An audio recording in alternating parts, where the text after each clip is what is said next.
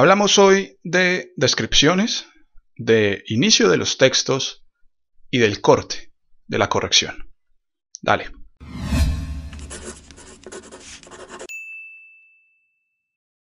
Hace algún tiempo recuerdo haber leído en algún decálogo de los tantos que pululan por internet eh, un punto que me llamó la atención.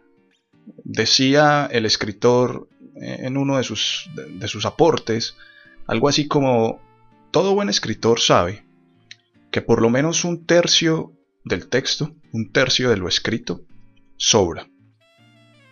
Es decir, está haciendo un homenaje a la corrección, está haciendo un homenaje al corte, está haciendo un homenaje sobre todo a la precisión. Y creo que este escritor tiene razón. Es muy común encontrar en los textos que traen algunos talleristas eh, sobre todo talleristas eh, novatos eh, que están apenas empezando, escritores noveles que están apenas empezando, y algunos no tanto, como lo vamos a ver más adelante, que se arrancan sus textos como con cierta justificación, como que quieren darnos a entender el por qué se decidieron a contar esa historia.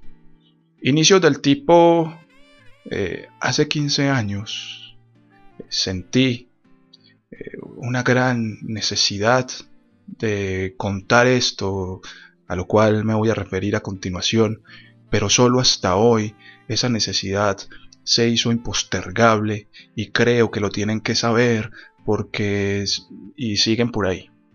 Es como una especie de justificación, insisto, de por qué van a contar lo que van a contar.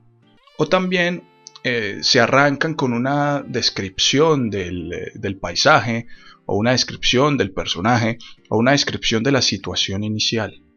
¿sí? Podemos encontrar textos del tipo eh, Mateo se despertó esa mañana con un sentimiento de intranquilidad.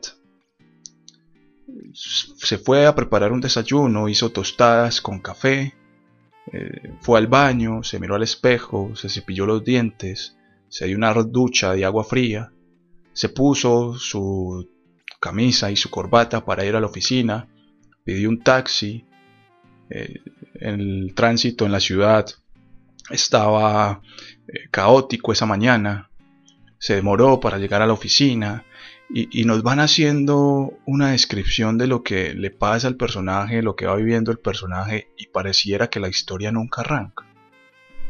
Cuando llega a la oficina nos dicen, eh, se encontró con Juan y Juan le dijo, Mateo, no mandaste el informe. El jefe te está esperando y está bravísimo. Anda, anda que yo creo que te van a echar. Y ahí arranca la historia. Y nos damos cuenta que todo eso que nos contaron al principio, de Mateo se despertó, se preparó el desayuno, se bañó, se dio una ducha y agua fría, cogió un taxi, lo cogió la tarde para llegar a la oficina, nunca más lo retomamos queda ahí como una especie de, paisaje que no hace para nada la historia que nos van a contar. Bueno, eso tiene que ver mucho con aquello de un buen escritor sabe que por lo menos un tercio del texto sobra. Porque este ejemplo que les acabo de dar es un ejemplo, digamos, exagerado. Eh, pero ¿qué pasa? Que uno se lo encuentra mucho en los textos, no de esta forma, de múltiples formas. Eh, y que hay que evitar. Lo que uno se tendría que preguntar es, ¿qué tengo que describir? ¿Para qué lo describo? ¿Y por qué lo describo? Aquí podríamos hablar de varias eh, nociones teóricas. Por ejemplo, la historia de la escopeta de Chekhov, ¿cierto? Si colgas algo, una escopeta en la pared, en la página 1, es porque en la página 3 la vas a disparar. Si no, quita la escopeta porque se convertiría en un falso indicio. Bueno, si nos estás contando cómo se levantó el personaje, que, por qué come lo que come, cómo se bañó, que lo cogió el día, eso te tiene que ver o tendría que tener relación con lo que nos vas a contar después.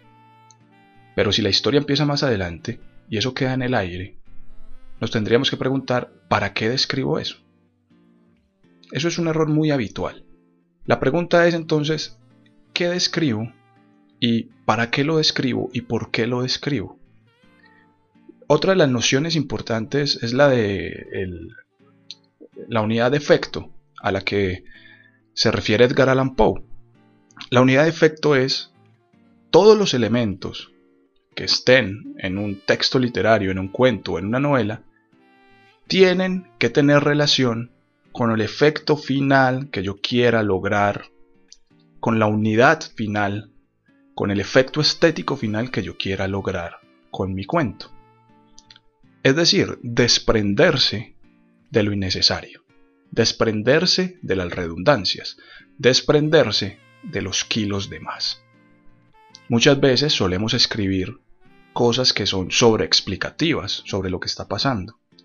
Y lo que uno tendría que tener en cuenta es que los lectores de hoy en día eh, traen una carga audiovisual, una carga de lecturas donde ya no es necesario sobreexplicar las cosas. Hay un ejemplo muy diciente, los invito a que vayan y lean, se los dejo aquí en la descripción para que lo lean después de terminar de ver este video. Vayan y lean El collar de Maupassant. El collar es un cuentazo. Lean el inicio de ese cuento y se van a dar cuenta que por lo menos a ese cuento le sobra una página. Y estoy seguro que si Maupassant hubiese escrito ese cuento en el siglo XXI, hoy en día, como buen narrador que es, hubiera suprimido esa primera página. Porque no hace falta para entender la historia. Es una introducción sobreexplicativa a lo que nos va a contar después. Pero con lo que nos cuenta después, ese inicio queda relegado a la nada, porque nos repite o nos reitera información que ya nos dan ese inicio. Vaya, lean ese cuento y se van a dar cuenta, valga la redundancia, de lo que les hablo. Pero después vayan a leer otro cuento, vayan a leer eh, El abrigo del coronel, la señora Vixie y el abrigo del coronel, de Roald Dahl.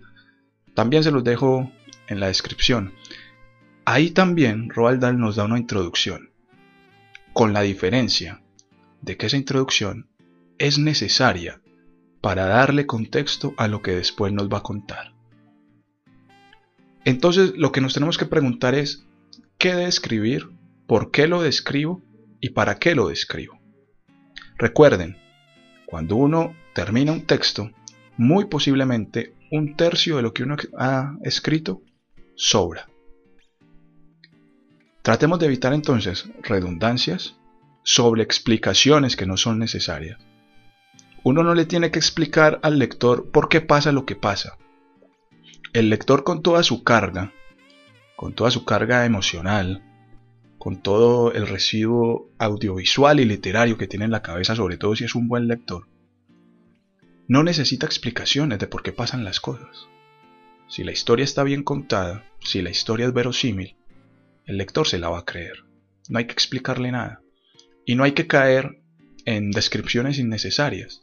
Y describir, esta es la clave, solo lo que esté en concordancia con el efecto que queremos lograr con nuestro texto. Eso es a lo que Alan Poe llamaba la unidad de efecto. En este sentido, los invito a que revisen sus textos y busquen todas las descripciones innecesarias que puedan hallar. Por ejemplo, descripciones de lugares que no hacen al, al efecto del cuento. Mucha gente se para a describir una pradera. Era una larga pradera rodeada de cipreses, hojas que crepitaban al pisar con las pisadas del personaje, etc. O las descripciones físicas. Eh, Mateo era un hombre alto, de pelo negro, piel morena, más o menos de unos 30 años, y, uno después va y mira y, esa descripción no viene a cuento, no aporta nada. Lo que uno tiene que hacer es describir lo que es necesario para el efecto estético de la historia que está contando. Si no es necesario decir que Mateo tiene el pelo negro, rosado, morado, amarillo, gris, no lo hagan. Si eso no aporta nada al efecto de la historia, no lo hagan. Si no es necesario decir que están en los 80, en los 70, en los 90, en los 2000, en el siglo XXI, no lo hagan. si no es necesario describir el estado de ánimo del personaje para entender la historia, no lo hagan. Describan solo aquello que haga al efecto que quieren conseguir al final del relato. Desháganse de los kilos de más. Revisen sus textos y busquen qué información puede ser innecesaria para la historia. Y hagan el ejercicio de suprimir todo aquello que consideren redundante e innecesario. Y van a ver que el cuento, en su unidad, agarra eh, un efecto, digamos, diferente, con más carnadura.